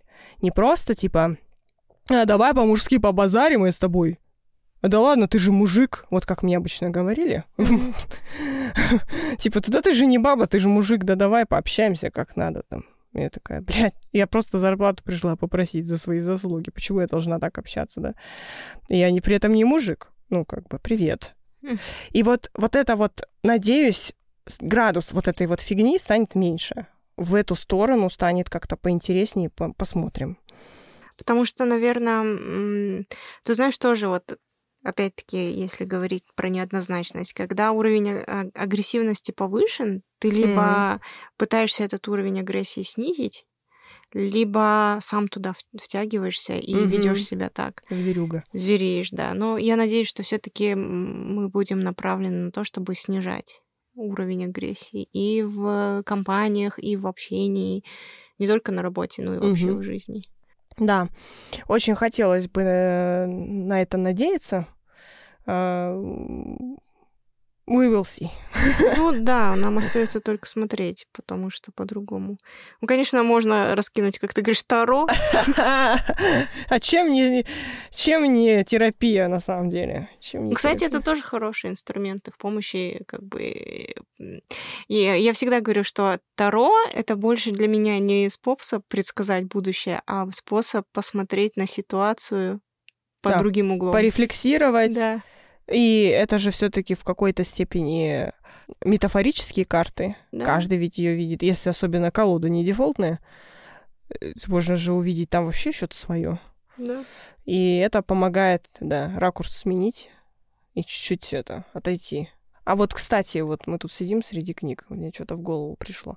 А сменилось ли, допустим, твое, твои интересы, вкусы, допустим, что ты сейчас смотришь и читаешь по отношению к тому, что ты смотрел и читал до этого? Да, во-первых, я не, ну, как бы неосознанно вернулась и стала очень часто пересматривать какие-то уже старые фильмы. А потом я поняла, почему. Потому что когда ты тревожишься и тревожный человек, а потом смотришь что-то, что ты уже видел, твой мозг таким образом расслабляется, потому что для него там абсолютно предсказуемый сюжет, и он знает, что будет дальше, и таким образом ты сам себя успокаиваешь о том, что вот здесь хотя бы... Но с точки зрения, допустим, вообще работы мозга, это плохо, это мозг ленится, потому что Да-да-да. нейронные связи уже выстроены, он ничего нового не строит, просто идет по старым. Но когда ты слишком сильно затревожен, то ты тогда можешь это сделать. Но, например, я как любила антиутопии вот в этом плане, что и, м, по книгам, то я как бы и продолжаю. Плюс у меня подключился Кинг, я давно его не читала, вот последний я закончила. Мгм. И как-то, знаешь, не так страшно его читать стало. Либо я выросла, либо просто внешний мир изменился А, настолько, что ты читаешь такое, да, вообще фигня. Ну и у меня добавилась еще профильная какая-то литература. Я, например, начала читать э, «Тело помнит все». Ага. Это про, про травмы, про то, что ничего не происходит бесследно. И у меня пришла еще одна книга по терапии. Э, Моя психологиня сказала мне обязательно ее прочитать. Это типа «Подружись со своим внутренним ребенком или найди ему...» дом». Ну, как-то так называется, Мгм. сейчас не вспомню. Ну, в общем, придет, тоже буду читать. То есть у меня в перемешку какие-то такие книги, художественная литература, ну и вот психологические. У тебя что изменилось? Я, я, знаешь, э- ожидала услышать что-то на созидание, да, типа, вот. Нет вообще. Не, нифига. Вот у меня тоже я много агрессивного говна начала смотреть. Ну, то есть, допустим, вот Озарк выходит, и я понимаю, что я вот э, не могу не досмотреть Озарк, это же Озарк, господи. И повышаю свою тревожность. С каждой новой серией ты или с каким-то там шоу ты повышаешь тревожность. Ну вот я, короче, тоже пересматриваю, но пересматриваю как будто другими глазами, знаешь? Не так, что ты вроде ждешь чего-то, да, ты знаешь, как развитие будет, ой, фу, события развиваются, но тем не менее ты как бы их по-другому читаешь. Ну, Например, вот Sex Education я сейчас смотрю, я всегда видела в каждом из этих персонажей чуть-чуть себя. Но сейчас это прям как так капец так в голову дало мощно. И ты такой, да нет, да нет же, ну. Э, И вот это начинается. Ну, во-первых, ты сам меняешься, и события меняются, и плюс терапия, она не происходит, не проходит бесследно, ты еще больше рефлексируешь, больше себя понимаешь. Поэтому, когда ты что-то смотришь, и оно может иногда так вылезти. У меня, например, было с эйфорией так. Я смотрела, смотрела, Ага. и там один момент, и я просто... И, а я... Там ничего такого. Ну, то есть обычный момент, там, ну, как бы ничего там, ни каких-то, никакого сексуального подтекста, никакого травмирующего, там просто про жизнь. И я понимаю, что я не могу смотреть дальше. Это Мне- что было такое? Это момент, когда эта девочка, я забыла, как ее зовут, которая полная, Ага. она набрала вес. А, а, Как она пила вот эти пи- пиноколаду да, и как она приходит, дом, приезжает домой и пытается собраться, и я, я И не там- могу дальше смотреть. Мне, мне реально, я задыхаюсь, мне плохо, я просто... Да, да, да. Мощное шоу. И я пришла к своей э, тоже и рассказываю, говорю, что это вообще было? Как это вообще? Она такая, ну вот, терапия, типа. Блин, ты знаешь, я вот тоже вот сейчас смотрю... А, ну, естественно, вышел уже новый Бриджертоны, новый сезон. И я решила, думаю, ладно, сезон был душевный. В смысле как? Мне очень понравился м, этот главный герой, этот Энтони, и я решила посмотреть, э, ну, это же по книгам, я решила посмотреть, сколько там книг, что там, что к чему. И вот купила несколько штук, там вот, короче, история про, про первую, там про эту Дафну, потом про него, потом про Бенедикта, эм, про этого брата. И там, короче, последний, нет, одна из последних, это вот про вот эту Элоизу, которая, по сути, в сериале самый интересный персонаж, там феминистка такая. И вот я начала читать, мне так стало ужасно стрёмно. Боже, я сижу, я просто не могу, вот как ты говоришь, я просто не могу читать дальше. Я просто понимаю, что оно настолько говно, что я просто не могу это перенести даже. Это даже в мыслях где-то. И вот это вот стало очень сильно торчать вот такие штуки, которые ты больше не можешь стерпеть. Так что это такое? В общем, я надеюсь, они, короче, ее не сделают такой, как в книге, потому что это ужасно. А, а книга вообще бульварное чтиво, если честно. Вот я бы, вот если честно, сериал в, кру- в, раз, в разы круче. Я не знаю, как они из этого сделали то, что они сделали, но это просто героизм. Я не знаю, сценариста, режиссера. Ты что, читаешь книги после того, как посмотришь фильм? Да, иногда так делаю. Хотя, знаешь, я тебе говорила, сама заказала «Сияние» Кинга. Но я ведь, понимаешь, и я себя ограничила в том плане, что когда ты читаешь книгу, ты сам создаешь образы там и все такое. А тут я буду читать, и я буду видеть именно тех персонажей. Это будет тот же, та же гостиница, это будут те же цветовые эти гаммы, как там. да. мгм. Но мне было интересно именно прочитать книгу, потому что я, например, очень люблю Бриджит Джонс. Дневник Мгм. Бриджит Джонс первый мне прям нравится. Я перед под Новый год прям вот сама то пересмотреть, там такое Ага, настроение, ага. Рождество и все такое. Я решила прочитать книгу. Книга, и я читаю, и я не могу представить, это вообще, ну в книге совсем другая она, она не такая, как там. Там она такая неуклюжая, да, такая Да-да-да. какая-то. А в книге вообще какая-то вот мямля мне не понравилась, она, короче. И я вот зареклась, но сияние взяла, и такая, думаю, Мгм. «М, прочту, ладно. Да вообще, я вот э, понимаю, насколько можно быть гениальным режиссером, чтобы вот из говна и палок условно собрать крутое шоу. Я даже не представляла, что можно. Но да. И, кстати, знаешь, вот я как любила мясо смотреть, всякий хардкор. Я вот из нового недавно смотрела «Солнцестояние». Не смотрела? Ну, там никакой там супер сюжет сверхъестественный. Очень много клише. Там секта, вот это все, вот А. эти все штуки. Но как красиво сняли. Мгм. Просто вот э, глаза мои порадовались. Очень красиво сняли, плюс много таких интересных режиссерских каких-то операторских штучек было интересных, так что посмотри. Ладно. Но там кровь, матюки, мясо, короче, прям О, классно, заебись. то, что нужно сейчас. Не, а, чё, а почему вы и нет? Ну, то есть, как будто бы даже вот события, которые кровь, мясо и пиздец на, на улице, все равно, по идее, они должно триггернуть нам на что-то полегче. А нет, нифига, нифига, наоборот. Не Вот. знаю, мне кажется, это вот от вкуса зависит. Кому-то хочется вот смотреть, знаешь, вот эти созидательные фильмы, такие там про добро, вот это вот. Меня всякие там- вытошнивать Я не начинает. могу, да, тоже это смотреть. Про собачек, вот это вот жизнь собаки, вот это все. Ой, боже. Иногда я вынуждена, потому что у меня есть ребенок. Я не могу с ней солнцестояние смотреть. И, и, если честно, очень сильно страдаю, когда такое смотрю. Но это чисто дело вкуса. И я недавно узнала и очень удивилась, когда поделилась со своими коллегами, что люблю там смотреть документалки про маньяков, и вообще О, мне эта тема интересна. Они очень удивились, и я удивилась, что есть люди, которым это неинтересно, прикинь. Прикинь, они есть. Я очень удивилась, потому что Э, Да. как? Это же так прикольно узнать, почему человек слетел с катушек и стал всех убивать в белых колготках, например. Ну, как бы, это же, это работа мозга друг, по-другому. То есть Боже. такой же, как я, но у него что-то сломалось, и он теперь так себя ведет. Это же капец прикол узнать. Да, по- по-хорошему, да, я тоже люблю. И я вот сейчас какой-то этот сериал а, про вот английскую, а, по- про, про британский андеграунд там, короче.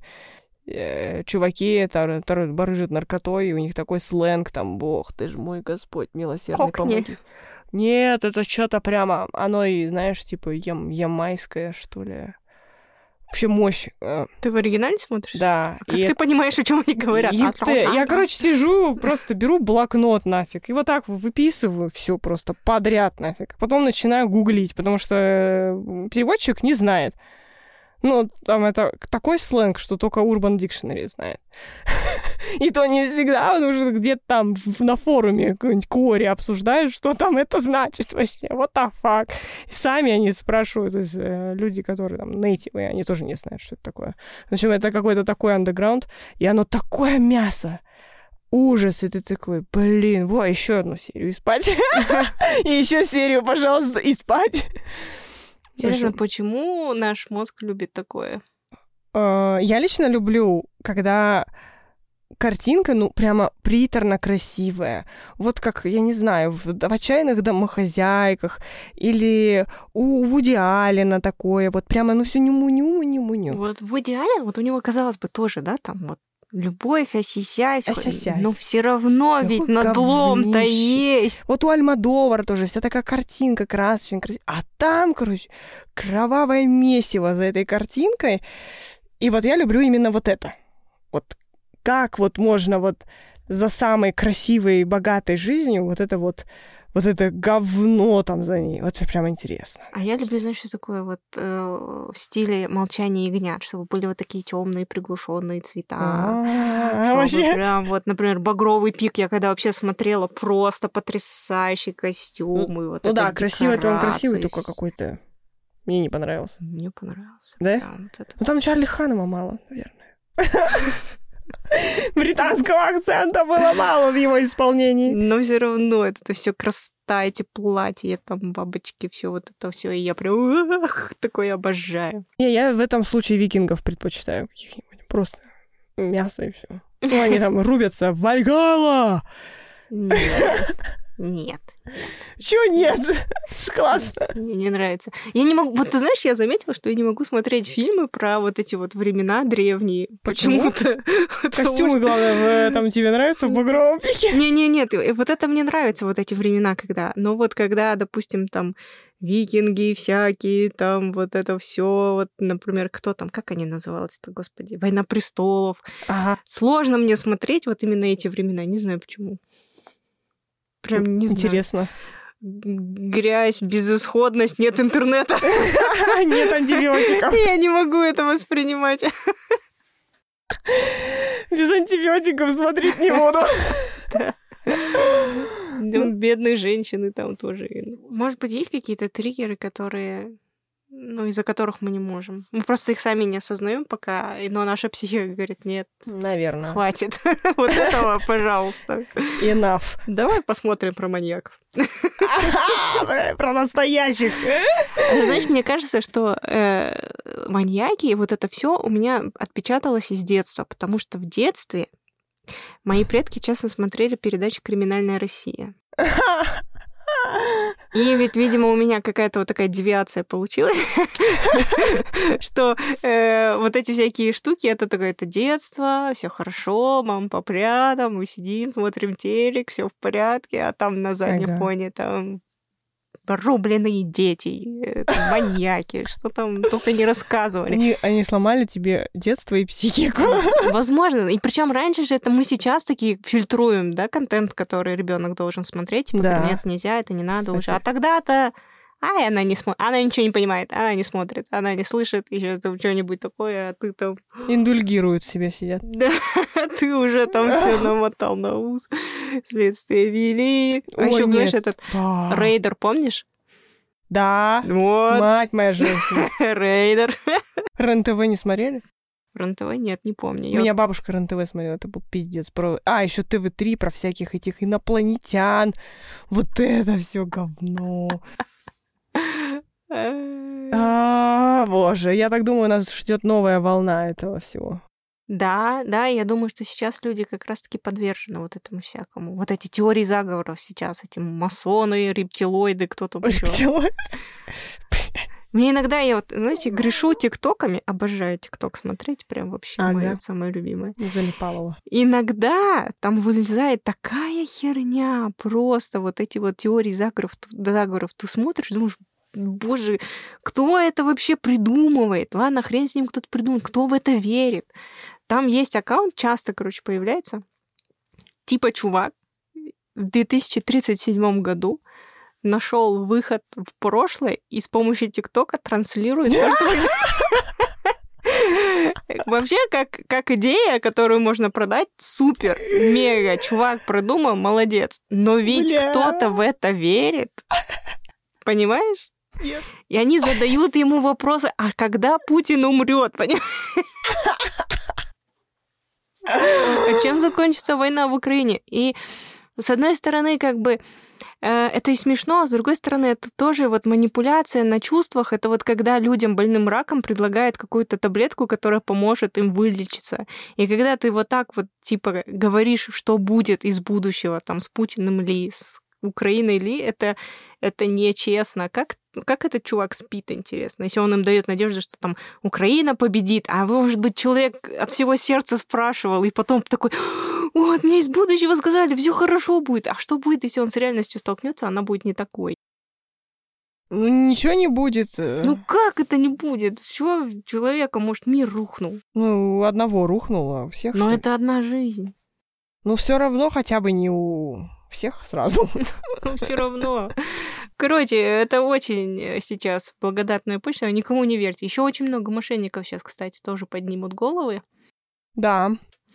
Сейчас опять Карты- будем заряжать э, воду Кашпировским. Ты знаешь, я недавно попала, походу, я напала на мошенников. Я это вот сейчас только анализирую, и мне кажется, что это были они. Но я почему-то как-то вот мне, видимо, пятая точка жопы что-то там почувствовала, и я Мгм. слезла. В общем, я до этого оставляла заявку на сайте от Басыбанка. Мгм. Хотела, типа, по... насчет ипотеки поболтать.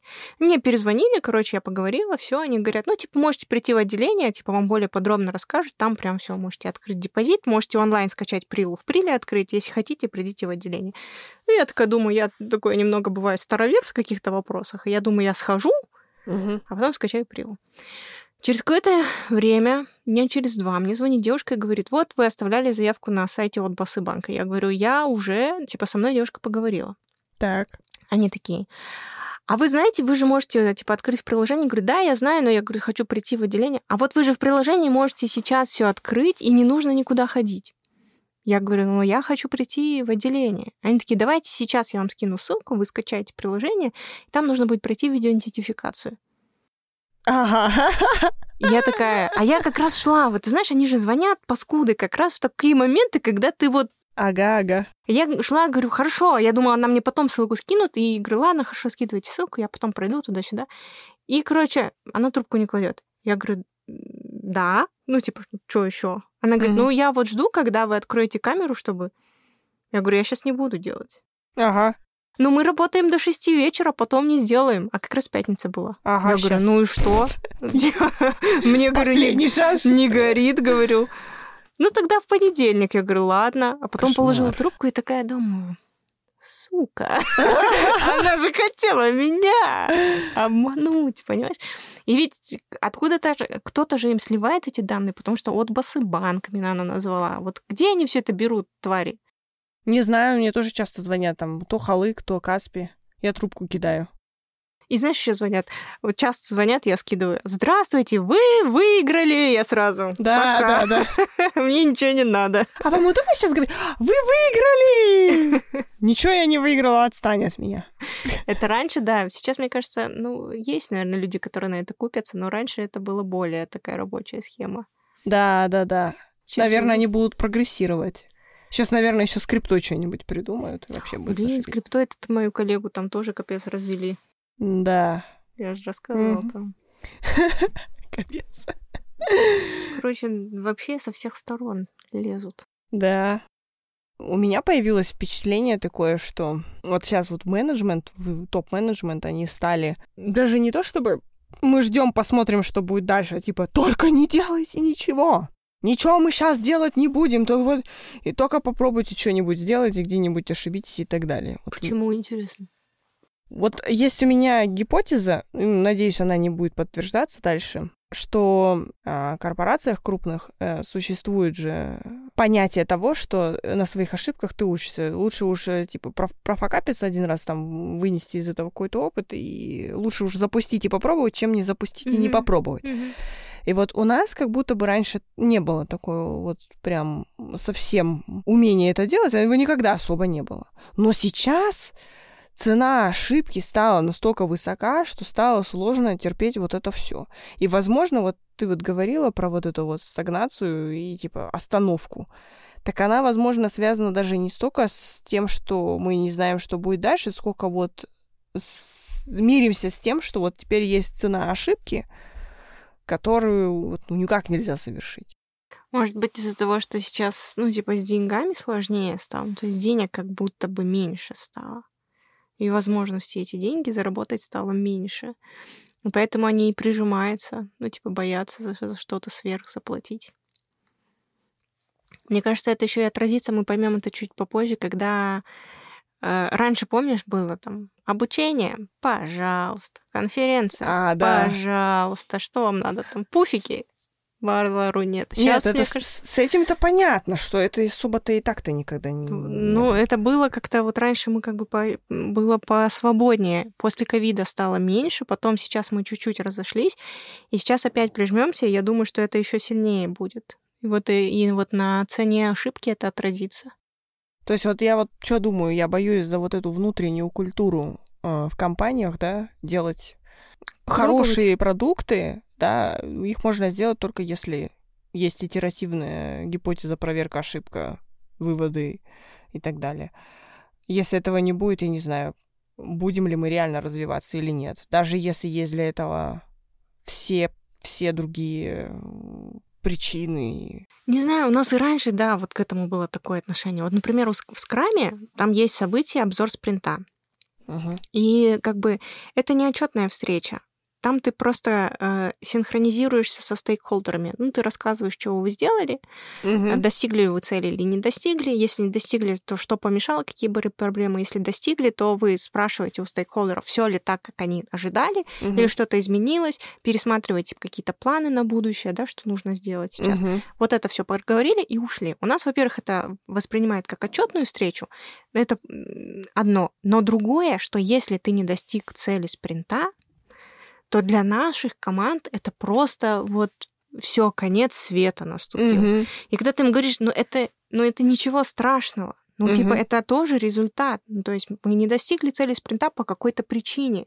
Давайте выйдем и обсудим это. Нет, мы не будем выходить и рассказывать, потому что мы не достигли. Ну так,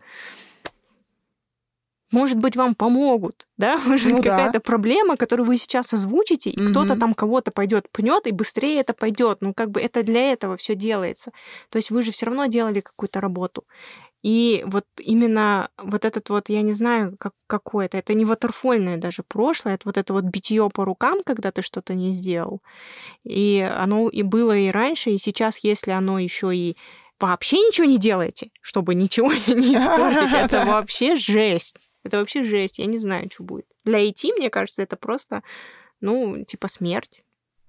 Типа смерть. Типа смерть. Предсмертные конвульсии. Да, ну а как ты будешь разрабатывать, если ты не будешь пользоваться, ну, пробовать? Потому что это же непредсказуемая среда. Ты не сможешь понять, как это работает, если ты не проверишь. С одной стороны, вот как бы получается, что весь IT, он всегда был э, заточен на то, чтобы совершать ошибки, на них учиться и делать прогресс.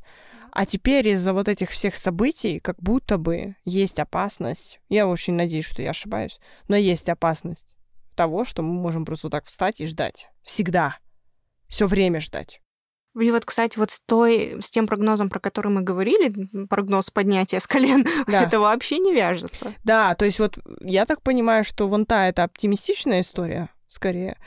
А вот э, история с тем, что мы можем просто завязнуть в собственных страхах и бояться двигаться дальше, это вот вторая история, вторая ветка развития. Окно Такой событий. тоже может быть. Окно событий. Но тут, знаешь, мне кажется, это еще и от руководство, ну, в смысле, какую, какое направление руководство транслирует. Угу. От этого зависит. То есть я не думаю, что это прям такая тенденция по рынку. Ну, хотя хрен его знает. Мы же не знаем, как где-то в других местах. Угу. Но мне все-таки хочется верить, что это все-таки локальная какая-то вещь, которую сверху транслируют, и они ее несут туда уже, да. Потому что это нехорошо. Нет, сложно, сложно вообще сейчас предсказать, да, действительно. Вот мы все это время вот уже пытаемся что-то понять, хотя бы себе объяснить, что происходит. Да, и вот это вот еще, знаешь, вот тенденция у нас, что есть, мы абсолютно не умеем реагировать в каких-то негативных или нестандартных ситуациях. Это все, знаешь, пиар. И как бы нет хоро... Это вот э, мы сейчас ощутили отсутствие хороших пиарщиков. И на уровне государства, и на уровне компаний. Когда что-то происходит, первое, что ты должен сделать, руководитель, это выйти и а, успокоить и объяснить, что происходит. И сделать это нужно совместно с пиарщиком, который mm-hmm. построит тебе правильную коммуникацию, чтобы ты там лишнего не болтнул, да, и как бы все правильно сказал. Но у нас этого нет. И у нас единственная позиция, которую они выбирают, это молчать. А молчание порождает слухи, непонятные какие-то предположения, Да-да-да. где-то кто-то что-то сказал, из этого вот этот снежный ком наваливается, и в итоге никто ничего не, пояс... не, про... не понимает, происходит истерика, метание и все такое. Не делайте так. Да, вот сейчас вот как раз, я думаю, мы на своей шкуре это ощущаем да, прям да. конкретно. И мы все ждем, понимаешь, даже вот у нас сейчас ничего не понятно, что происходит частности, с моим да, mm-hmm. делом, вообще не ясно, что происходит. И когда ты обращаешься, тебе говорят, мы не знаем. это, это вообще ужасно, потому что даже ждать-то надоело. Да, вот. в том-то и дело, что как бы ты не был предан компании, да, допустим, там, или родине своей, даже если масштабно говорить, как да. бы ты не любил, да, все, что здесь происходит, в какой-то момент ты не можешь эмоционально находиться в подвешенном состоянии, потому что тебе нужна какая-то стабильность, понятие хотя бы, что будет завтра, а сидеть и чего-то ждать ты просто не можешь. И ты все бросаешь и уходишь. Потому что выхода нет. Угу. Ну и давай, наверное, как-то подытожим, да? Давай. А, Чем мы тут наговорили? ну, всякого разного. Да, но... Первое, что, чтобы не было, всегда нужно помнить о себе, Маску на себя. Да, маску на себя. Сколько раз мы повторили это за прошлый сезон? Повторяем опять. Это, это казалось бы, да, так просто, но это так сложно. Поэтому, да, э, помните о себе, заботьтесь о себе, помните, что у вас уже есть. Э, подумайте о том, что не всегда нужно бежать. Иногда нужно и останавливаться, переводить дыхание, смотреть по сторонам, обдумывать планы. Угу. Второе ну, про наверное, перспективы рынка нашего. Да, и про работу, э, про перспективы рынка, потому что в первую очередь надо понимать, что все будет меняться, и меняться, возможно, быстро где-то, возможно, медленно где-то еще. И никто не знает, что. И поэтому, опять-таки, единственная опора, которая может быть в этой ситуации, это опять ты сам. То есть всегда все возвращается на круги своя, на свои эмоции, на свои э, желания, потому что кроме этого ничто другое не может решать за тебя твою жизнь. Да, ну и в целом, как бы перспектива на то, что все будет отлично с IT-рынком в Казахстане, есть. Есть да. большой, большой потенциал. Главное, чтобы им воспользовались правильные люди и в правильном ключе. Третье, что мы, вот знаешь, э, в результате беседы у меня вот какой инсайт как бы как mm-hmm. бы я не любила это слово, произошел, э, с заботой не только о себе, но и к окружающим. Ну, типа, за этим mm-hmm. тоже будущее. И к своим подчиненным, и к коллегам. Забота это многое, что это очень много, что мы можем сделать для каждого.